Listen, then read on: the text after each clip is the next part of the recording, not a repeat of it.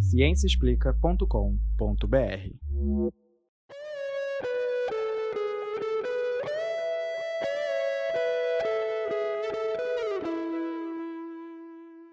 Este é o Microbiando, o podcast que traz novidades do mundo da microbiologia e imunologia para você. Esse é o primeiro episódio da terceira temporada do Microbiando, gravado em 11 de março de 2020. Hoje apresentaremos um episódio com atualização da situação da epidemia de Covid-19, causada pelo SARS-CoV-2, o novo coronavírus. Vamos falar do que esperar para o Brasil e falar sobre as dúvidas mais frequentes em relação à doença Covid-19. Olá pessoal, bem-vindos à terceira temporada do podcast Microbiando. Eu sou Leandro Lobo e é um prazer estar de volta para conversar com vocês sobre as novidades do mundo da microbiologia e imunologia. Essa é a nossa terceira temporada e nós estamos muito felizes com a audiência de vocês. O podcast tem crescido desde o início e é, nós recebemos muitos downloads e muitos comentários ao longo dos últimos dois anos. E eu queria, em nome de toda a equipe do Microbiando, agradecer a todos vocês. Essa nova é, temporada vai trazer muitas novidades, nós vamos mudar o formato do podcast e esperamos que vocês gostem, tá? Eu estou aqui com vários professores e alunos do Instituto de Microbiologia, a professora Juliana Cortines. Oi, pessoal, tudo bem? Então, caso essa seja a primeira vez que você está ouvindo Microbiando, seja bem-vinda ou bem-vindo. Estamos muito felizes de ter vocês como ouvintes. Esse podcast é um projeto de extensão universitária criado por professores da FRJ e pesquisadores da Fiocruz e conta com a participação de alunos de graduação e pós-graduação dos cursos da FRJ. Então, pode ter certeza de que as informações que vocês vão ouvir da gente são firmes. Foram checadas e são baseadas em artigos científicos publicados em revistas sérias. A gente não dá fake news. Isso aí. A professora Luciana Costa, também do Departamento de Virologia, que está aqui. Oi, pessoal. A nossa função aqui é trazer essas notícias, compilar essas novidades que são publicadas em revistas especializadas, cheias de jargão, e apresentar para vocês de uma maneira interessante e descomplicada. Essa é a meta para este ano e nós esperamos que vocês gostem. Se não gostarem, devem dizer para gente. Nas temporadas anteriores, nós já discutimos diversos artigos científicos que vão desde a produção de cerveja na antiguidade, resistência a antibióticos, a imunologia da felicidade, terapias para câncer, microbiota. Já teve muita coisa legal. Se vocês não ouviram ainda, escutem aí no aplicativo de vocês. Isso aí. Estamos também com a professora Juliana Echevarria. Oi, pessoal, tudo bem? Com Estamos prof... de volta. com a professora Ana Carolina do Instituto de Biofísica. Oi, pessoal. Feliz 2020, começando microbiando aí. E com os nossos alunos do curso de graduação em microbiologia, também com a Yasmin, que é pós-doutoranda do Instituto de Microbiologia. Não, é doutoranda Ela do não Instituto. defendeu a tese ainda. Já estamos promovendo a Yasmin. Então, a Yasmin, que é doutoranda da, da- da pós-graduação do, do Instituto de Microbiologia, e a Vitória e o João Vitor, que são da graduação. Diga um oi aí, pessoal. Oi, gente, eu sou Yasmin, tudo bem? Vamos começar o ano aí, né, com essas novidades sobre coronavírus. Uma segunda parte. Oi, oi, gente, eu sou a Vitória. Oi, gente, João aqui. Mas chega de blá blá blá, né? Vamos ao episódio de hoje, porque a estreia da terceira temporada vem quente, né? Vem alto. A gente vai falar de um assunto que tá bombando. Afinal, não podia ser diferente. Ninguém fala de outra coisa hoje em dia no mundo, no Brasil. Né? Nós estamos na iminência de uma pandemia do novo coronavírus. Na verdade, 10 minutos atrás foi declarada pandemia. Então não é mais eminência, Não é já mais é a eminência. pandemia. Bom, então, corrigindo, nós estamos no meio de uma pandemia do coronavírus. Que a pandemia nada mais é uma epidemia em escala mundial, onde o vírus tem transmissão sustentada em, nos quatro continentes, essa é a definição. E também que qualquer pessoa em qualquer um desses lugares está em risco de ser infectada. Pois é. E hoje nós vamos falar muito sobre o coronavírus e tirar dúvidas. Eu acho que tem muita gente com muitas dúvidas assim simples sobre o coronavírus. A gente vai tentar tirar o maior número de dúvidas possíveis e é, contar um pouco sobre o que tem sido descoberto nos últimos, no último mês. Assim. Então, pessoal, mas é por isso também que a gente está aqui. Não se esqueçam de mandar suas dúvidas, suas perguntas, que a gente vai fazer o nosso melhor para responder, tá? Participem do Microbiando para ajudar a gente a melhorar sempre. No final da temporada passada, nós já fizemos um especial sobre o coronavírus que você pode ouvir no seu feed, tá? Então seria, vamos dizer assim, a primeira parte desse episódio sobre o coronavírus. Mas só que as coisas estão mudando muito rápido, muito mesmo, né? Tão rápido que nós achamos melhor fazer um outro episódio sobre isso. E ainda mais porque o vírus já chegou no Brasil. Nós já temos hoje 34 casos confirmados, hoje é dia 11 de março. Quando vocês escutarem esse episódio, esse número com certeza terá mudado. Né? É, alguém sabe, alguém tem uma atualização dos números atuais do coronavírus no mundo para a gente falar? Claro que isso vai mudar, como eu disse, né? Mas... É, é possível que hoje, no último boletim epidemiológico da Organização Mundial de Saúde, que vai ser lançado mais à tardinha, esse número já tenha mudado, mas de ontem são 113.702 casos confirmados, sendo desses 4.125 novos no dia de ontem, né? E 4.012 mortes. A boa notícia é que na China o número de novos casos vem decaindo vertiginosamente. Né? Então, uhum. enquanto que há um mês atrás eles chegavam a anunciar 4, 5 mil casos novos por dia, na última semana veio caindo de 100 e ontem chegou a 20 só. Então significa que lá provavelmente a epidemia já está se resolvendo. Legal, a gente vai conversar um pouquinho também sobre o porquê disso está acontecendo daqui a pouco. Mas o, a nota negativa é que ele está se aproximando da gente. Né? Em compensação, os números na Europa, na Itália, estão aumentando absurdamente. Na Itália, a Itália já passou a Coreia do Sul como a segunda posição do maior número de casos, né? Não, eu acho que uma coisa que é importante falar, que eu acho que a gente vai discutir aqui hoje, é, são as diferenças nas populações. Que a população italiana é uma população de idosos, né? Que é uma das populações de risco para o coronavírus. Além de tudo, eu acho que também tem que ser levado em consideração os atos culturais, né? porque na, na Itália a proximidade pessoa a pessoa é muito maior do é que verdade. nos países asiáticos. Eu ouvi até uma história que na Itália eles têm muito costume, assim, são católicos, muito fervorosos, então tem essa coisa de beijar santo, né? E que isso pode, uma estátua de um santo, que isso pode até ajudar a propagar o vírus. Vocês ouviram algo assim? Beijação? Eu tenho uma situação que eu passei, eu fui passar as férias em Manaus e eu sou católica, eu fui na missa com a minha mãe e tem um momento que a gente dá a paz de Cristo e aperta a mão, abraça a pessoa e eles pediram pra gente não fazer isso. Olha. Porque para evitar qualquer tipo de contato com as pessoas. Uhum. É, mas eu... o meu namorado que morou na Itália falou que quando ele tava lá, ele foi algumas vezes à missa e ele falou que eles não fazem isso lá, não.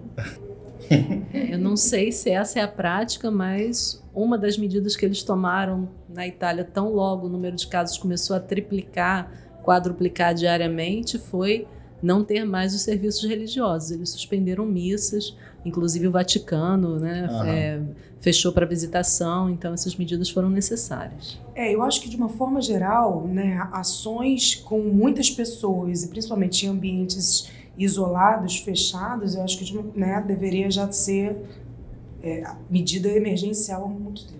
Só para dar mais um exemplo, está afetando também as eleições nos Estados Unidos, porque os debates foram cancelados é, justamente por causa do aglomerado de pessoas. O Joe Biden e o, e o Sanders cancelaram os debates. É, lembrando que nos Estados Unidos, diferente do Brasil, as, as, as debates. os debates políticos são sempre feitos em locais fechados. Né? Não é como no Brasil, que embora tenha aglomeração também, são ambientes abertos, né? Nos Estados Unidos, não. Por uma eu questão tenho, de segurança. Eu tenho uma conhecida que estuda, faz pós em Boston e as aulas dela, dela foram canceladas e eles passaram a ter aulas em casa, online, porque justamente as aulas são ambiente fechado para evitar contato também. Então, todo mundo já percebeu que o negócio é sério, todos os países aí na Europa, nos Estados Unidos, estão tomando medidas para conter é, o espalhamento dessa infecção.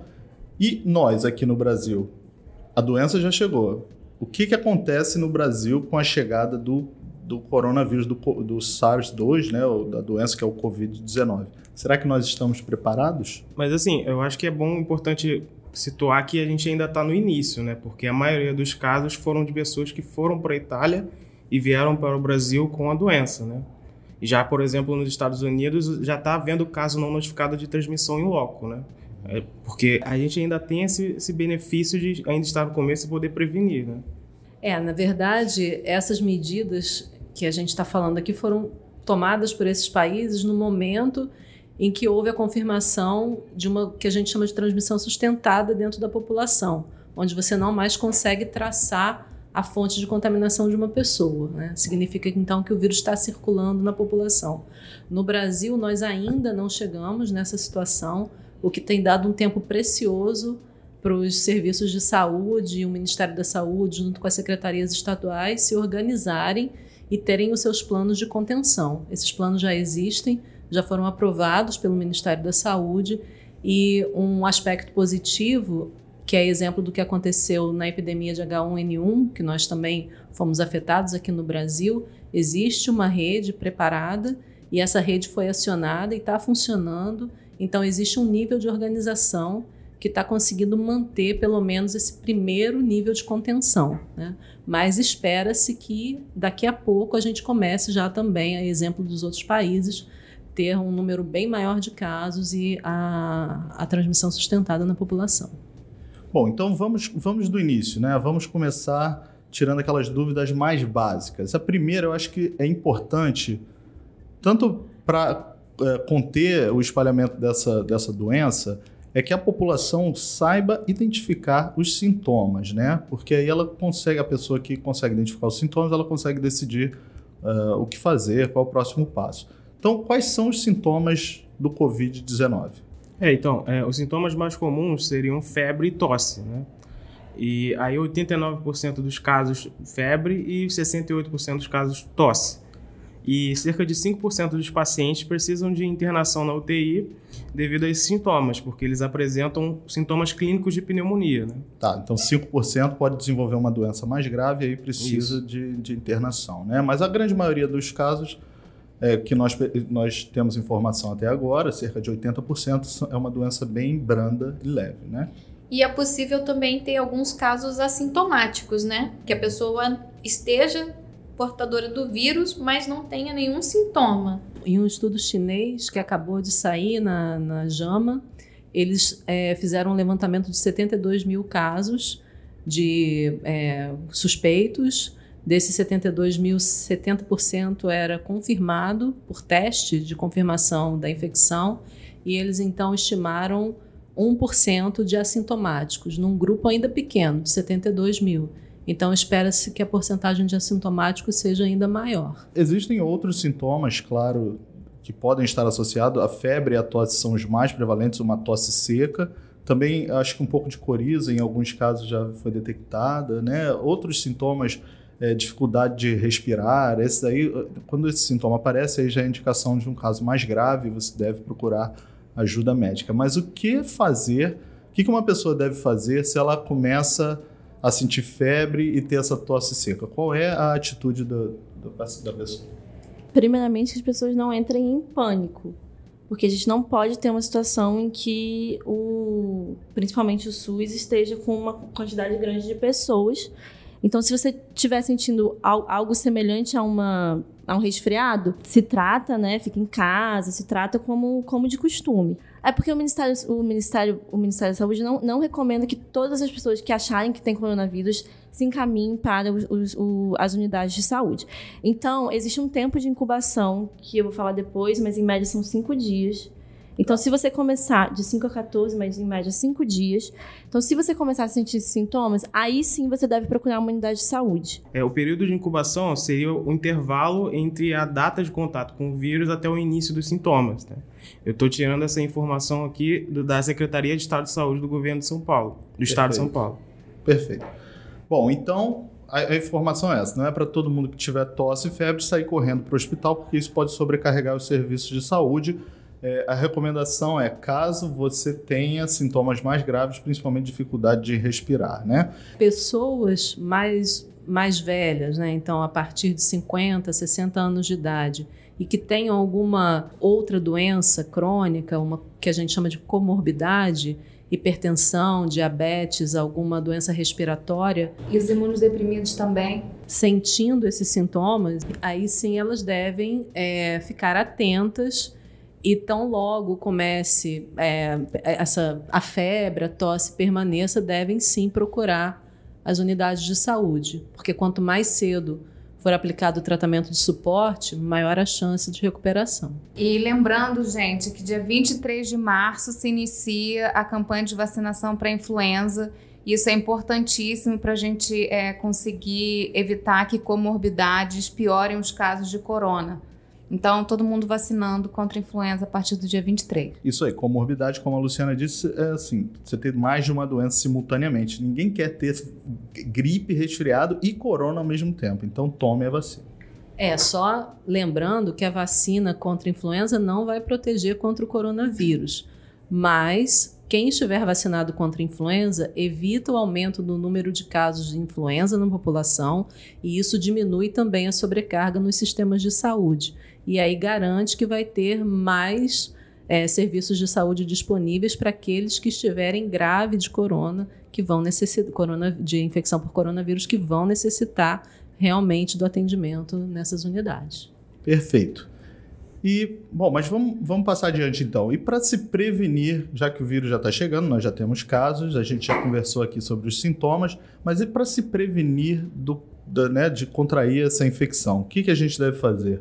Tem muita gente que está usando máscara, aquela máscara cirúrgica. Será que isso é indicado? Qual é o primeiro é, passo assim para prevenção? A primeira, eu acho que a primeira coisa que deve ser feita, né, para se prevenir do coronavírus e que a, a Organização Mundial da Saúde tem recomendado sem parar é lavar as mãos. Uma medida super simples, tá? Água e sabão, não precisa de nenhuma fórmula mágica, tá? Se você não tem acesso a água e sabão, você pode usar o álcool gel, mas o álcool gel é mais caro e você não precisa se preocupar achando, ah, o álcool é mais forte ou mais poderoso. Não, o sabão é melhor até do que o álcool gel, tá? E essa é a principal medida que você pode ter, é, tomar para se prevenir da infecção pelo coronavírus. Porque ele é transmitido por é, gotículas, por perdigotos. Quando uma pessoa que está infectada está falando, ou quando espirra ou tosse, ela espalha esses perdigotos no ambiente, que podem cair, por exemplo, na mesa, ou no corrimão, ou em algum lugar onde você vai colocar a sua mão, e aí você vai eventualmente levar a mão no rosto, na boca, ou coçar o olho, alguma coisa assim, e você vai é, se contaminar com o coronavírus. Então mantenha as suas mãos limpinhas, isso é essencial, tá? Uma outra coisa que você pode fazer é evitar aglomerações né, evitar locais é, onde tenham muitas pessoas. Uh, na Itália, como o João já falou no início do episódio, uh, jogos de futebol estão sendo feitos, uh, partidas de futebol estão acontecendo sem torcida, é. para diminuir o espalhamento do vírus. Então, evitar esses locais de muita aglomeração. É, eu sei que algumas pessoas não conseguem fazer isso porque, por exemplo, tem que pegar um metrô, um trem ou um ônibus lotado para ir para o trabalho. É, e aí, o que, que a gente faz nesses casos? O uso da máscara é indicado? É, esse é um ponto muito controverso, tá? Mas a, a, o que a ciência diz é que usar máscara não protege de infecção pelo coronavírus. Não vai diminuir as suas chances de proteger pelo coronavírus, que é um, uma coisa muito pequena. O vírus é, tem 0,1 uh, é, micrômetros, né? É super pequenininho e ele vai passar pelo espaço entre a máscara e a sua pele, por exemplo, ou até pelos poros na máscara. Então não adianta, tá? É, existem os chamados respiradores, aquele N95, né? Isso protege um pouco mais, mas eles são caros e você também precisa saber usar, tá? E também, eu acho que é muito importante falar aqui, só são indicados para os profissionais de saúde que vão lidar com os casos de coronavírus, né?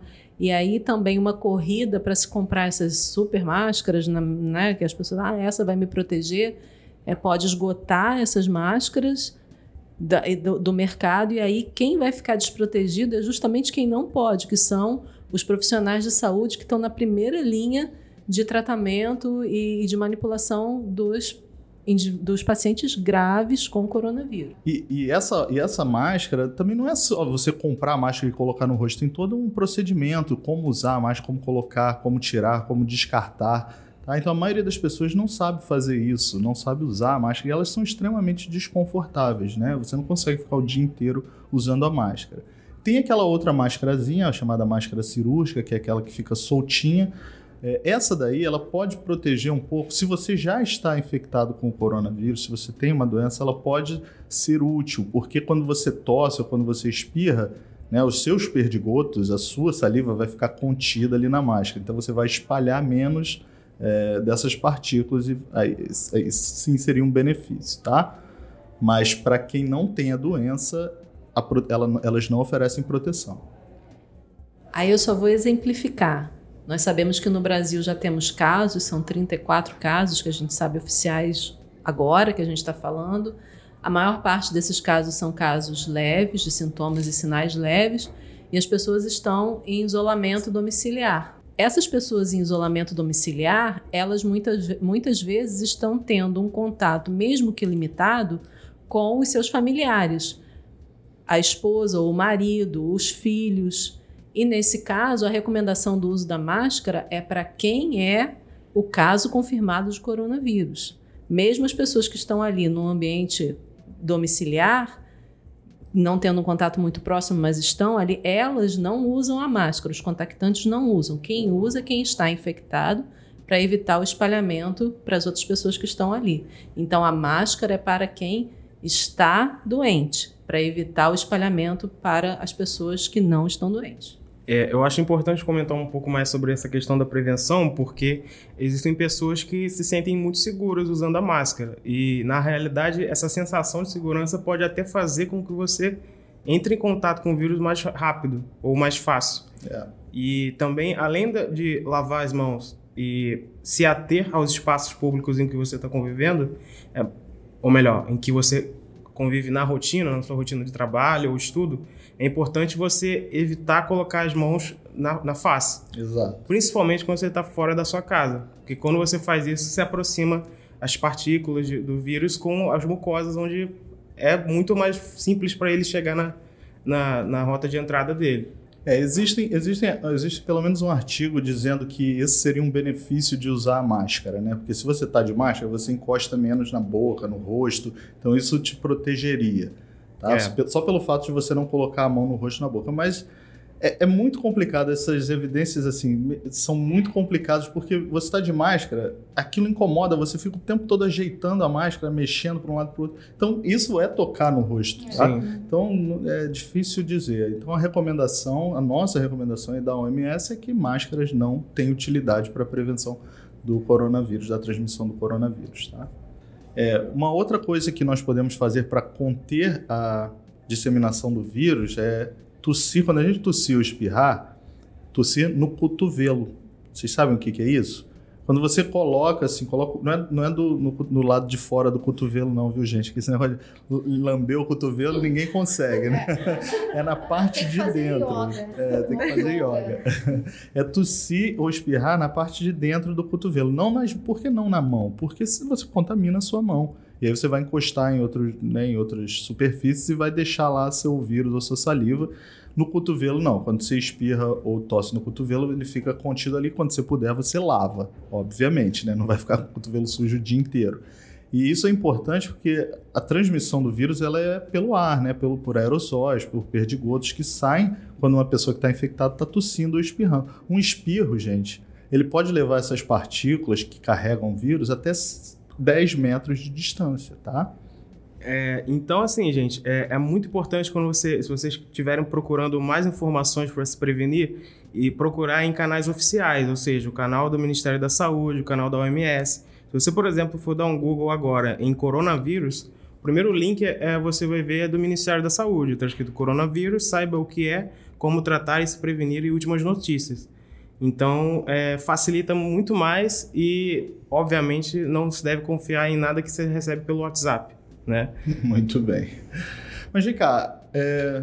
então nós já falamos um pouco sobre como, como detectar os sintomas e se prevenir, mas assim, do ponto de vista é, do país, do Brasil e do, do, sistema, nosso sistema de saúde, existe, é, é, possível a gente conter em grande escala o espalhamento desse vírus? O que, que vocês acham? Vai ter uma epidemia no Brasil? Se você for considerar agora uma situação de pandemia em que toda a população, então, a princípio, ela é suscetível à infecção, é possível você conter num nível de atingir toda a população, uhum. tomando essas medidas que nós estamos falando aqui. Então, uma pessoa que foi diagnosticada com coronavírus, está com sintomas leves, ela deve seguir a recomendação dos médicos e do Ministério da Saúde de ficarem em isolamento domiciliar. Us, utilizando essas medidas e as medidas de proteção, é, de, desculpe, as medidas de prevenção individuais, é claro que você não vai evitar termos casos no Brasil. Nós provavelmente vamos ver aí uma escalada do número de casos nessas próximas semanas, mas é possível evitar que atinja a maior parte da população. Então agora é, uma, é um tipo de Vamos tentar conter o dano, né? Tentar diminuir o dano. Se formos considerar do, do que nós já sabemos da Itália, da China, dos Estados Unidos, que até 5 a 8% dos casos é que de fato necessitam internação, nós podemos dizer que o nosso sistema de saúde estará preparado para receber e tratar esses pacientes. Muito bom. É, uma, uma, das dificuldades em conter esse vírus é porque antes do surgimento dos sintomas, ele já está se espalhando. Assim, a pessoa já está transmitindo o vírus mesmo sem ter os sintomas e sem saber que está contaminada. Né? Esse é diferente do SARS, do primeiro SARS de 20 anos atrás, quando a pessoa só começava a espalhar o vírus já, quando ela já tinha os sintomas, então ela procurava um médico e ali a coisa já ficava mais contida. No atual, não. É, o que, que nós sabemos sobre esse tempo de incubação, esse período de incubação do SARS-2? Pois é, é, a gente não tem ainda, assim, lógico que com, com, com espalhamento né, da, do vírus e tudo mais, agora com a pandemia, a gente começa a ter cada vez mais dados. Mas é, a estimativa, as estimativas anteriores diziam que era em torno de cinco dias, então, ontem saiu um trabalho de um grupo da John Hopkins em que eles fizeram análise de, de, de, de casos em diferentes países. E aí eles conseguiram fazer uma média, né, uma estimativa do tempo de incubação. E eles concluíram que seria 5,1 dias. É, e que isso varia, é, tem uma variação né, até 14 dias. Então, acho que esse dado, eu acho que esse é o dado mais atual sobre o tempo de incubação. Então, significa que o tempo de quarentena, o tempo de quarentena atual está de acordo com, com esse tempo, com essa estimativa de tempo de incubação. É, e isso também é, é, muito semelhante com outros coronavírus, né? Com SARS e com MERS. Perfeito. Então, se você tem suspeito ou foi diagnosticado, seu... não, se foi diagnosticado, não. Aí você tem que estar tá, é mais tempo de, de quarentena, né? Mas a suspeita, é, então você deveria se isolar pelo menos por duas semanas. É, eles, eles disseram que 97,5% das pessoas vão desenvolver sintomas em até 11,5 dias. então, por isso. Mas, assim, a média mesmo são, seriam 5 dias. Tudo bem. É, vem cá, e uma outra coisa que a gente fala muito, ou tem visto muito nas notícias, é a chamada taxa de mortalidade ou taxa de fatalidade. É, o que, que, a gente sabe sobre isso em relação ao coronavírus? É, talvez seja bom a gente explicar e falar a diferença entre a mortalidade ou, é, e, e, e, a chamada fatalidade, que em inglês é um termo chamado Case Fatality Ratio, a taxa de caso de fatalidade. Eu acho que a melhor tradução seria taxa de fatalidades por caso, né? É, a taxa de mortalidade, né, a mortality ratio, uhum ela está mais relacionada com a população. Então, ela é feita, o cálculo é feito de acordo com uma população. Então, por isso que na Itália vai ter uma, na China vai ter outra, porque eles fazem isso a, a cada mil a cada mil pessoas. Uhum.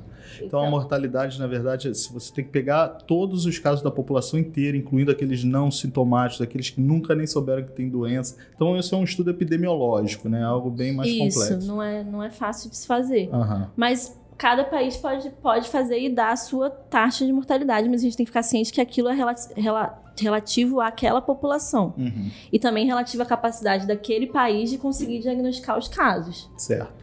E, e a, a, a, relação entre caso e fatalidade? Aí é diferente um pouco. É diferente, mas também é difícil de você prever isso durante a epidemia ou a pandemia agora, né? Porque ela também vai mudar de acordo com o número de mortes que vão acontecer e o número também de de casos que ainda não foram relatados. Tá, mas o, a relação entre de caso fatalidade, a diferença disso para mortalidade? Aí a diferença é que não tem a ver com a população, é realmente é, número de pessoas que foram infectadas, é, foram é, número de mortes, que foram né? diagnosticadas, número de mortes pelo número de pessoas diagnosticadas infectadas. Perfeito.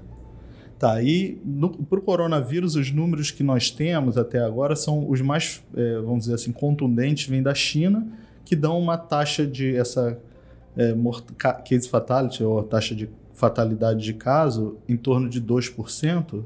É isso? É, mas eu também. É, existe uma certa controvérsia com relação a isso. Eu não sei se vocês que estão mais por dentro do assunto concordam.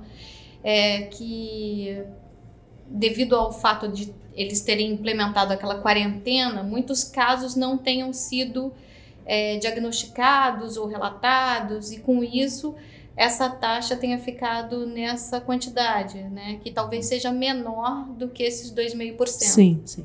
Então, a, a, estimativa é que, na verdade, é bem menor do que 2,5%. Eu li um artigo no New York Post, se eu não me engano, de um epidemiologista inglês, e ele fez uma. ele disse que a estimativa global é entre 0,5% a 2%. É, vai flutuar provavelmente nessa taxa, uhum. justamente pelo que a Juliana falou.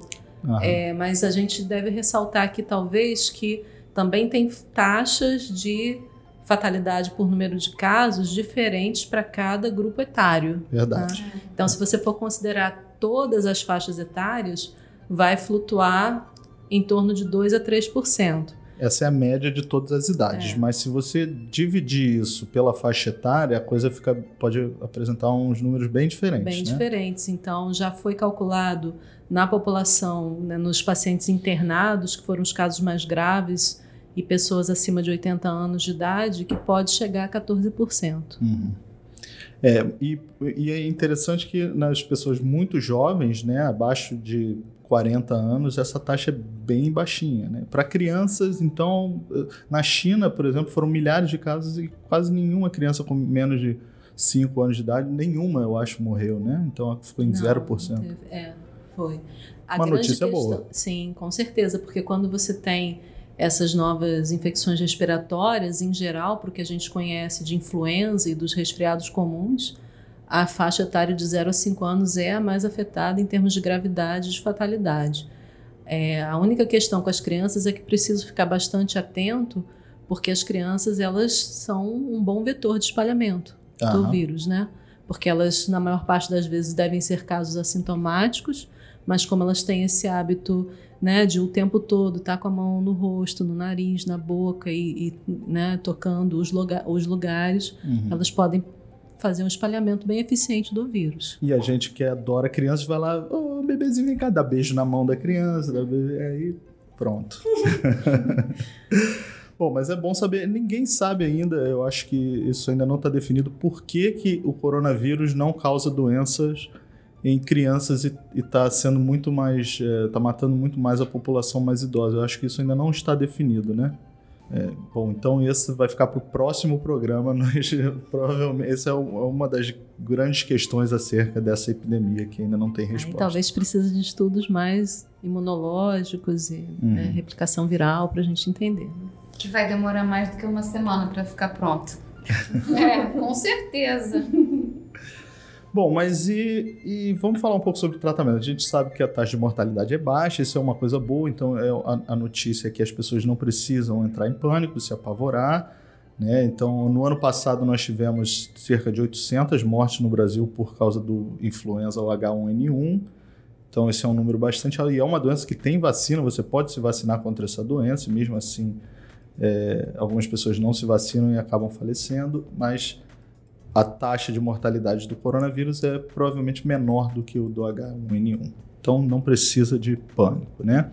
Mas e sobre tratamento? Caso uma pessoa contraia a doença, existe algum tratamento?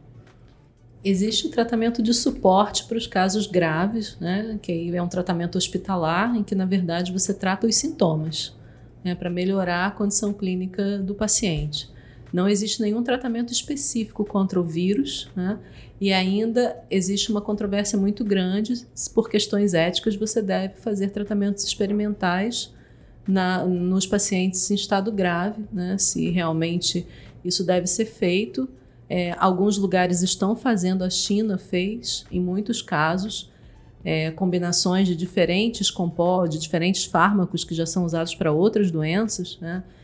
Que foi desde fármacos que são usados contra influenza até fármacos que são utilizados contra HIV. É, nenhum deles ainda mostrou uma eficácia muito grande. mas para saber de fato precisa de um estudo muito maior, né? Uhum. Se nós formos olhar na página da Organização Mundial da Saúde, eles mostram lá, relatam o número de é, clinical trials. Testes clínicos. De né? testes clínicos que já foram, então, é, registrados e tem uma enormidade, são dezenas né, de testes clínicos que estão lá registrados, então está tentando várias possibilidades, mas a gente ainda não sabe de nenhum que tenha sido de fato eficaz. Uhum. É uma boa pergunta, é por que, que a gente ainda não tem uma droga, um antiviral contra coronavírus, né? Essa já, a primeira epidemia foi há 20 anos atrás. O que, que aconteceu? Ninguém se interessou em desenvolver um antirretroviral, um antiviral, aliás, contra o coronavírus? É talvez porque os, os chineses, os pesquisadores chineses continuaram pesquisando, também alguns pesquisadores americanos, tanto que a gente tem evidências de uma série de moléculas, é, vários trabalhos é, científicos publicados, uma série de moléculas que têm atividade in vitro contra o vírus. Contra o SARS-1, contra o MERS, que é o da Síndrome Respiratória do Oriente Médio, todos que foram testados em laboratório, mas que não chegaram ou ainda estão em fase muito precoce de teste clínico. Né? O fato é que, como para o SARS, o primeiro SARS, ele nunca mais ressurgiu na população, então e, e outras epidemias começaram a surgir, então naturalmente você vai diminuindo ali o aporte financeiro para fazer esses estudos, né? Uhum. Mas se hoje a gente tem possíveis moléculas que também vão começar a ser testadas contra o coronavírus 2, é, o SARS-2, é, é, porque foram feitos esses estudos anteriores, no SARS da primeira epidemia e no MERS. É, eu acho que as grandes companhias farmacêuticas não deixaram um pouco de lado, já que o SARS-1 sumiu da, da cena, né? É, eles querem que as pessoas é, investir em doenças que estejam acontecendo no momento, né? Que eles vislumbrem ter um retorno desse investimento em, rapidamente, porque são, o investimento é muito grande e ninguém está ali para perder dinheiro, eles querem lucrar. Vai ficar fazendo fármaco para ficar guardado? Ah, caso haja uma epidemia de corona 3, a gente vai usar. É verdade. E isso acaba recaindo nos ombros das instituições de pesquisa, que no Brasil são as instituições, principalmente universidades públicas, a Fiocruz e etc. Né? E, e é interessante porque hoje mesmo o ministro da Saúde deu uma declaração ou ontem, não lembro, que eu achei assim até meio absurdo. Ele disse que o Brasil não tem planos para investir no desenvolvimento de vacinas ou de drogas antivirais para o coronavírus, que ele pretende deixar os outros nos Estados Unidos ou na Europa fazerem isso para depois comprar mais deles. Caro, né? Para pagar mais caro. Perde a oportunidade de fazer o desenvolvimento tecnológico científico do país, né? Não é. é a estratégia. Além de, além de subestimar os pesquisadores brasileiros, eu acho, porque tem pesquisas sendo feitas aqui que poderiam trazer resultados uh, realmente bons pro, nesse sentido, de novas drogas antivirais. Né? Gente, uma outra coisa, é, tenho visto muitas notícias, quer dizer, notícias, fake news, né? Muita coisa no, no WhatsApp, na internet, sobre o vírus sofrer mutação, que já até teria sofrido uma mutação, que existe um outro coronavírus, que é por isso que na Itália os casos estão, são tão graves e tem tanta. a mortalidade está mais alta. O que, que vocês acham disso, pessoal? É possível? Esse vírus já sofreu mutação a ponto de desenvolver uma outra cepa mais agressiva? Bom, o sequenciamento que foi feito de vários vírus da Itália, desculpa, uh, o sequenciamento de genoma completo que já foi feito de vários isolados, seja da China, da Alemanha, Inglaterra, até mesmo do Brasil, mostra uma, um, mostra na verdade é uma conservação muito grande entre, entre eles, né? Então três a quatro mutações que você mudanças que você encontra de uma sequência para outra que dentro de um genoma de 30 mil bases cai dentro da taxa de erro da própria técnica de sequenciamento. Então, no momento, com um número ainda limitado de sequenciamentos que foi feito, não dá para dizer que exista grande variação. Uhum. E aí, difer... o, o, você espera que vírus, principalmente vírus genoma RNA, que é o caso do coronavírus, eles naturalmente eles vão mudar, sofrer mutação, vão sofrer né? mutação, porque faz parte do processo da própria enzima que, que faz as cópias do genoma, né? Uhum. que é a RNA polimerase. Mas aí que vem o que é muito legal, porque se você for olhar todos os genomas que são RNA positivo, né, que é o caso do coronavírus, ou na verdade todos os vírus RNA, existe uma limitação de tamanho do genoma desses vírus. E eles ficam ali em torno de no máximo 16 mil bases de RNA, de bases nucleotídicas. Enquanto que os coronavírus são os únicos, é a única família de vírus RNA que tem genomas que vão a 30 mil Uhum. bases nucleotídicas.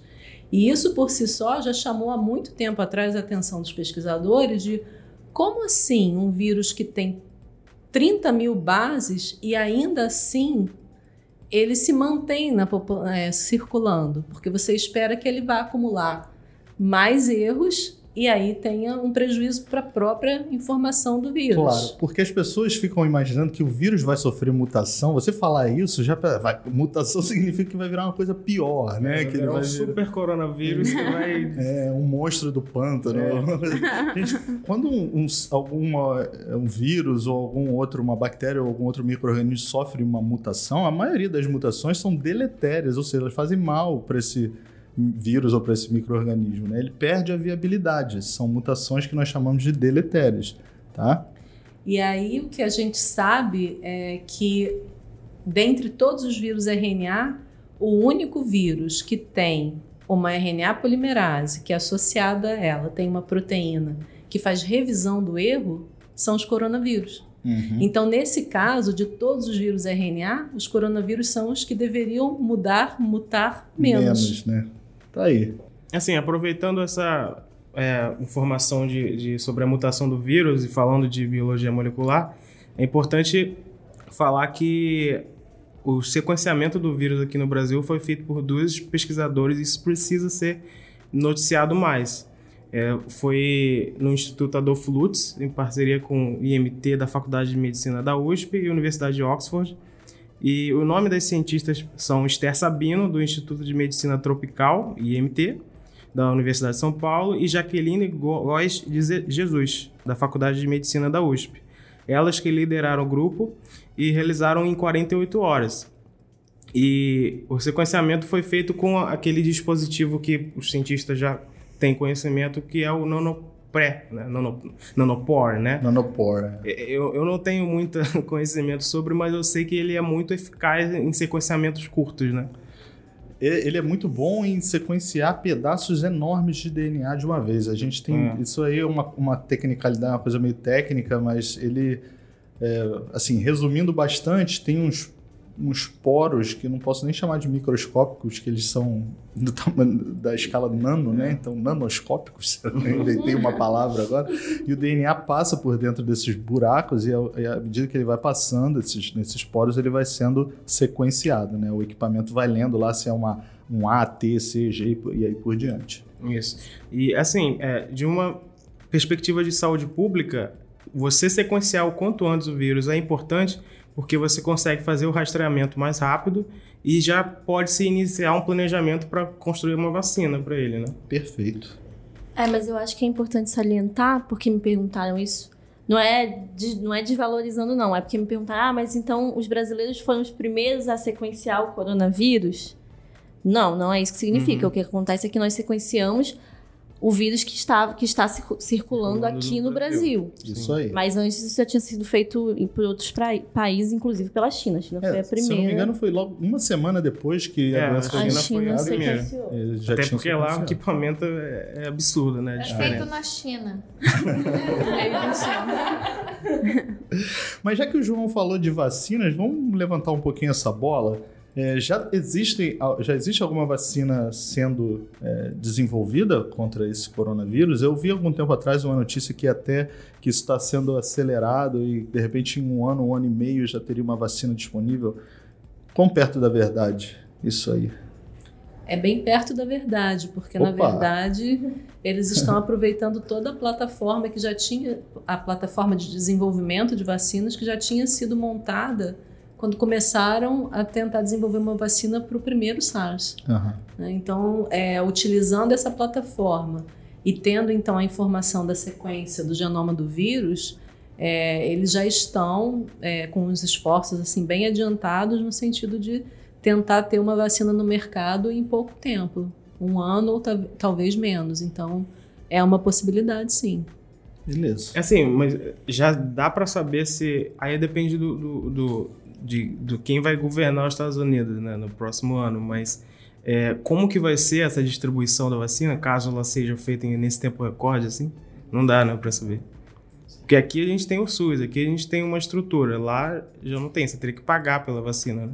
É, mas, assim, é importante a gente dizer que o fato de ter uma vacina não significa que ela já vai começar a ser aplicada na população Sim. toda. É. Ela vai ter que primeiro passar por testes clínicos numa população alvo, e aí só depois que fizer todos os testes de segurança é que ela então vai poder ser distribuída para toda a população. Então, um ano e meio você acha realista, caso esse- essas pesquisas já estejam avançadas, ou seria ou é tá um pouco mais para ficção isso?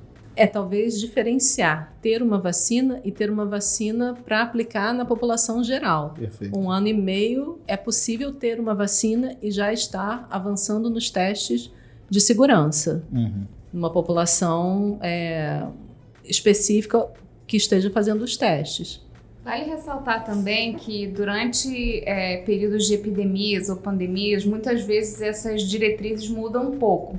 Então, eu acho que, é, cientificamente falando, como a Luciana falou, ter a produção da vacina em um ano e meio, começar os testes e tal, é viável. Agora, a gente afirmar para vocês quanto tempo isso vai estar liberado para a população vai variar, inclusive, com o status é, da distribuição do coronavírus na época da finalização da, da produção dessa vacina. É, porque pode ser que a, né, essa pandemia se resolva, tudo volte a uma tranquilidade e que não exista nenhuma indústria farmacêutica interessada em vender essa vacina e a vacina Agora- engavetada. E aí a até gente aguarda o próximo corona. Uma nova pandemia. Infelizmente, é assim. verdade. Mas isso não significa que é trabalho perdido, gente, porque a, a produção de uma vacina, na verdade, ela aumenta o conhecimento acerca da produção delas, além de já ser, servir muitas vezes como uma plataforma para o próximo. Como, por exemplo, a vacina da febre amarela, que foi criada há, há décadas atrás, ela ainda é utilizada para a construção de novas vacinas baseadas nela. É, Então, essa própria é do corona, né? é. Como a Luciana acabou de falar, que foi está sendo estudada a partir da antiga. Então foi ótimo. É super válido investir em ciência, seja qualquer uma, em qualquer hora. Gente, o pessoal tem várias dúvidas, né? A gente, já que a gente começou a falar de fake news e coisas que se espalham pela internet, é, tem algumas dúvidas interessantes, como por exemplo, é, produtos que vêm da China têm risco de trazer coronavírus, ou se transmitir coronavírus? E essa é uma pergunta interessante porque fala também sobre a, a persistência, vamos dizer assim, do vírus no, em, em algumas superfícies, né? É, quanto tempo o vírus per- persiste numa superfície e pode é, infe- infectar alguma pessoa? O que, que a gente sabe sobre isso? É, então, assim, a temperatura influencia, né? Então, assim, quando ela é abaixo de 4 graus, ela pode prolongar por até 28 dias. Mas os vírus são fáceis de ser inativados, seja com álcool a 70, é, hipoclorito de sódio 0,1%, em um minuto já consegue inativar o vírus, né? Aham. E o, a gente mencionou antes que lavar as mãos é o mais eficiente de todos, mas é, é muito simples, gente. É porque os coronavírus, eles têm uma camada de lipídio em volta dele. Gordura, né? Gordura, é. E aí, o que, que é a melhor coisa para destruir gordura? É sabão. Aham. Então, esse é um dos motivos pelo qual o sabão é a forma mais barata e eficiente para destruir esses vírus. Obviamente, como o João falou, esses outros agentes também são eficientes, mas para a gente entender, muitas vezes a gente fala que um é mais ou menos, essa, esse ser mais eficiente ou menos, ou melhor, tal, é tudo baseado em dados científicos. Então, no caso dos corona, é porque eles têm uma capa de gordura em volta e o sabão atua melhor. Mas essa questão da sobrevivência do vírus em uma superfície não é só a temperatura, tem diversas outras variáveis, né? É, até iluminação, talvez, incidência de luz do sol, pH na superfície. Uh, então, é, é, a gente ainda não tem uma resposta completa para isso. Quanto tempo o coronavírus pode permanecer em uma superfície? Eu, particularmente, acho muito improvável que um vírus vai sair da China né, num, numa encomenda e vai chegar viável até aqui no Brasil. Não é impossível, mas é improvável. Se você tem dúvida, você pode lavar a superfície do. Ou passar algum desses agentes ou lavar a superfície da encomenda. É, eu acho que o mais simples, tudo vem numa embalagem. Você abre a sua embalagem, tira o que quer que seja de dentro e lave bem as suas mãos e pronto. Vida que segue. A gente aí. também não deve viver em pânico e com medo de receber uma encomenda. E sobre viagem, gente, tem muita gente me perguntando isso também. Se devo viajar, que tem gente que tá. Eu tava com uma amiga ontem que falou que tem passagem comprada para Nova York no meio do ano. A Rosana, a professora Rosana aqui do podcast também, tá talvez viaje para Inglaterra no meio do ano. Tá todo mundo preocupado. Devo manter a minha viagem ou desmarcar?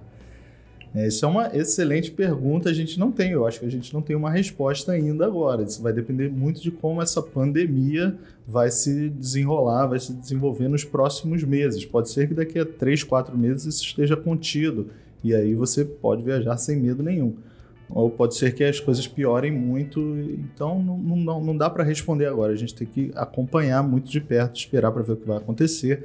É claro que aeroportos e aviões são é, locais onde a disseminação desses vírus é, é, mais arriscado você contrair uma infecção, eu diria, porque você no aeroporto você está encontrando com pessoas do mundo inteiro que vieram de talvez de regiões onde o vírus está sendo tá mais uh, prevalente, né, está mais propagado. Então, esse é um risco. Só de curiosidade, né, como a ciência é, da parte da saúde pode afetar todos os, os, os meandros da vida. Então, a, o corona está afetando drasticamente a economia. É, nas companhias aéreas foi estimada já uma perda de 119 bilhões de dólares por causa do coronavírus. Nossa, É, já tem muitas companhias que estão cancelando voos, inclusive companhias brasileiras, né, ou latino-americanas, que com voos para a Itália, que vão tão- ou para outros países da Europa, cancelados até o início de abril. é, é claro, é. Essa pergunta eu coloquei o exemplo de Nova York daqui a três meses, mas se você tem uma passagem para Itália na semana que vem, aí é outra história, né? aí você é melhor pensar duas vezes. Mas esse, esse número que a Juliana falou, 119 bilhões de, de perda das companhias aéreas, olha, o governo americano essa semana vai, falou que vai investir 9 bilhões no desenvolvimento de tratamentos, né, de, pesquisa com coronavírus. Então, eu só quero que vocês percebam né, a, a proporção. O governo está investindo 9 bilhões perto de, de dólares, né? Perto desses 119 bilhões de perdas que as companhias aéreas já tiveram, são só as companhias aéreas. Imaginem as outras indústrias no mundo. Então, investir em ciência, gente, é muito barato. E pode, realmente, 9 bilhões de dólares, pô, eu, eu não duvido que daqui a um, dois anos já tenha um tratamento ou uma vacina eficaz para o coronavírus. E você colocar nessa perspectiva, você percebe como investir em ciência é barato, tá? É, se você for pensar, atinge todos os níveis, né? Sua cerveja do fim de semana está afetada, os jogos de futebol estão afetados, os congressos, as viagens, as bolsas de valores. Isso aí. Tudo, tá tudo sendo afetado é, positivamente pelos cientistas quando falam, é, passam o máximo que se conhece até o momento, e também por fake news. Então, como o João falou lá no início, a gente já discutiu, não acreditem em fake news, pessoal, só em dados oficiais.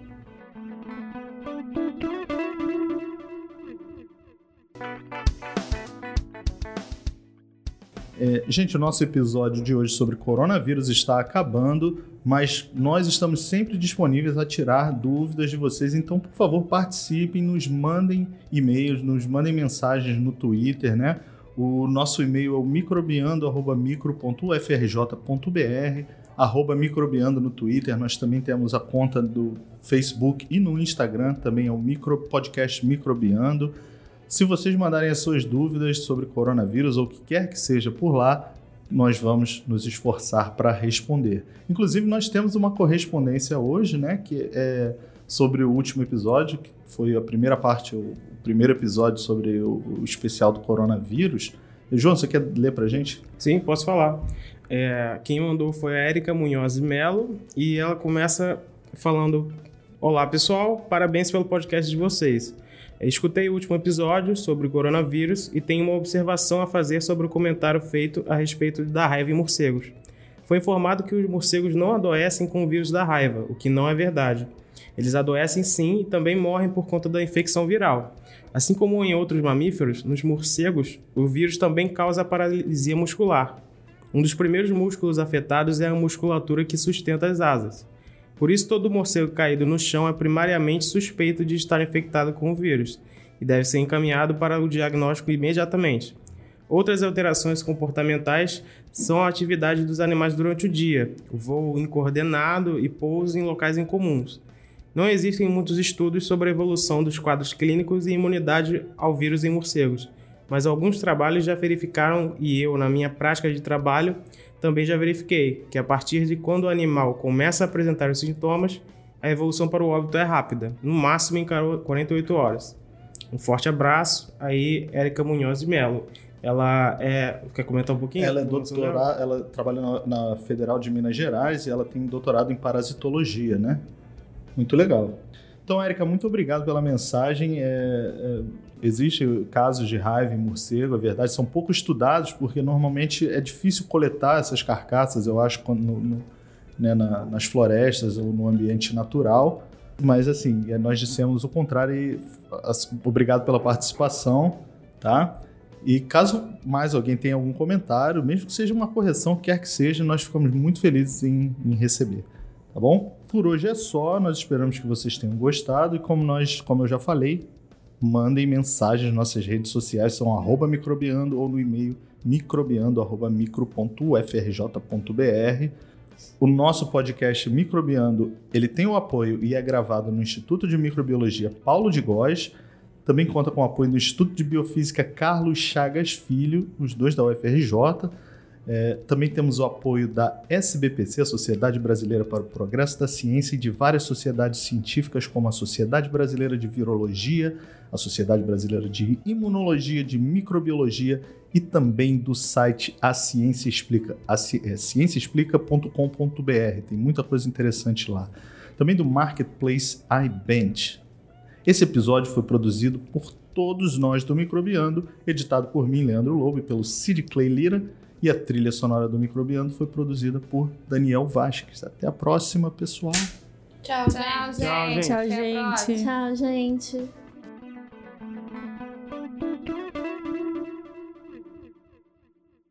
ciênciaexplica.com.br